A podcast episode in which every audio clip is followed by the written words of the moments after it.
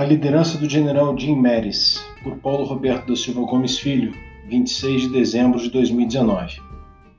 O general fuzileiro naval norte-americano Jim Mattis publicou recentemente um livro em coautoria com Bing West, Call Sign Calls, Learning to Lead.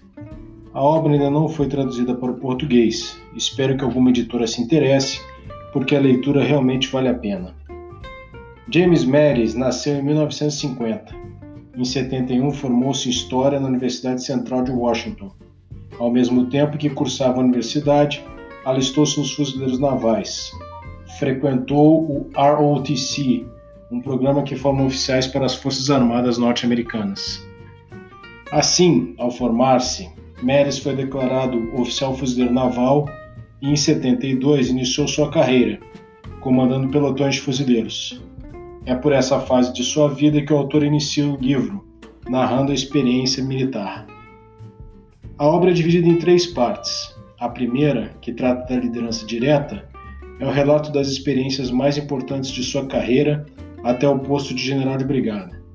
Essa fase inclui o comando de um batalhão na Guerra do Golfo em 91 e de uma brigada na campanha do Afeganistão em 2001. A maior parte do livro trata da liderança organizacional. Nela, Meres descreve o período que vai de sua promoção a major-general, em 2002, passando por seu retorno ao Iraque na Segunda Guerra do Golfo, no comando da primeira Divisão de Fuzileiros Navais, até o período em que esteve à frente do Comando Conjunto Norte-Americano, já como general de quatro estrelas, o mais alto posto da hierarquia militar. Na última parte do livro, tratando da liderança estratégica, o autor descreve sua experiência à frente do Comando Central, CENTCOM, Comando Conjunto Norte-Americano, que é responsável na organização daquele país por uma área que vai do Egito ao Paquistão, Afeganistão e Repúblicas Centro-Asiáticas, englobando 20 países. É essa parte do livro na qual o autor se debruça sobre o terceiro nível de liderança, o nível estratégico. Os primeiros anos no Corpo de Fuzileiros Navais ensinaram a Meres que a liderança está baseada em três fundamentos: 3C: competência, cuidado e convicção. Ao tratar da competência, o general recomenda ao líder que seja brilhante no básico, analise seu próprio desempenho, identifique suas deficiências e trabalhe para melhorar. Não corre 3 milhas em 18 minutos? Treine mais. Não é um bom ouvinte? Discipline-se. Não consegue solicitar um tiro de artilharia com facilidade? Adestre-se. Seus homens contam com sua competência.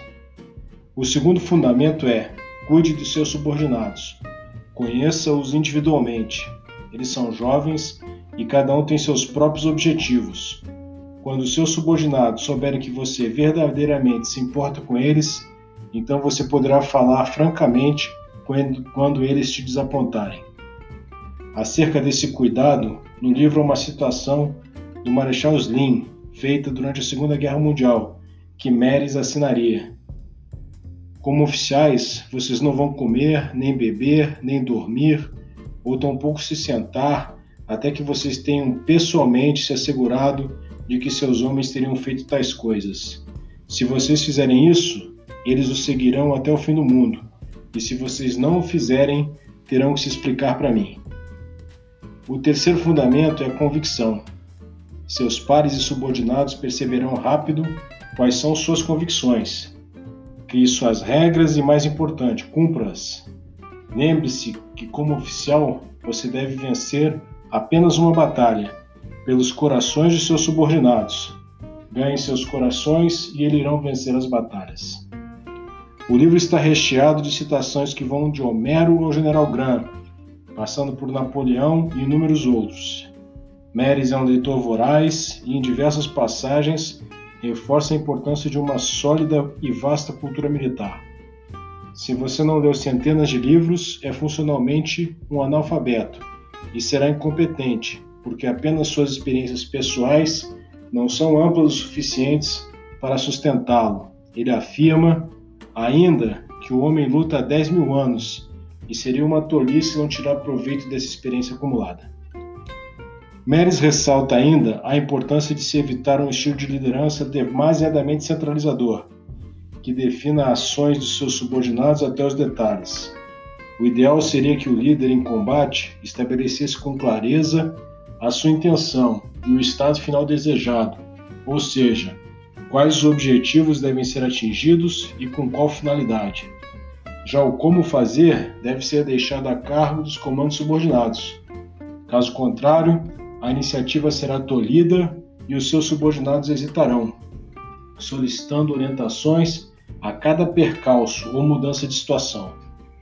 Mas para que isso funcione, comandantes e subordinados devem possuir um entendimento comum de como deverá se cumprir a missão.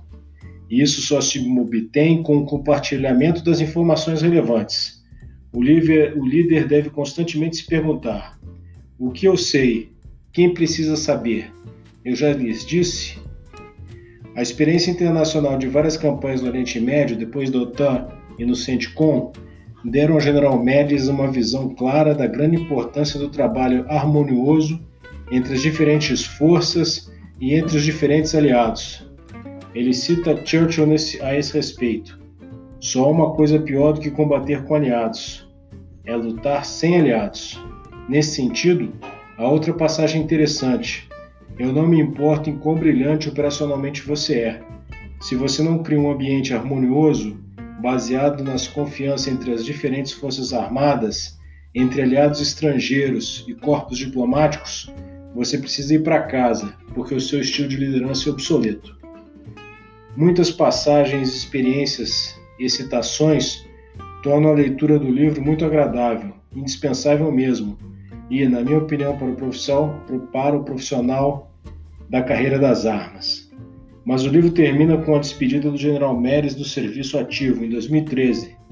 Nada fala acerca de sua experiência como secretário de Defesa no governo Trump entre novembro de 16 e janeiro de 19, quando pediu demissão após a decisão do presidente norte-americano de retirar as tropas do Afeganistão.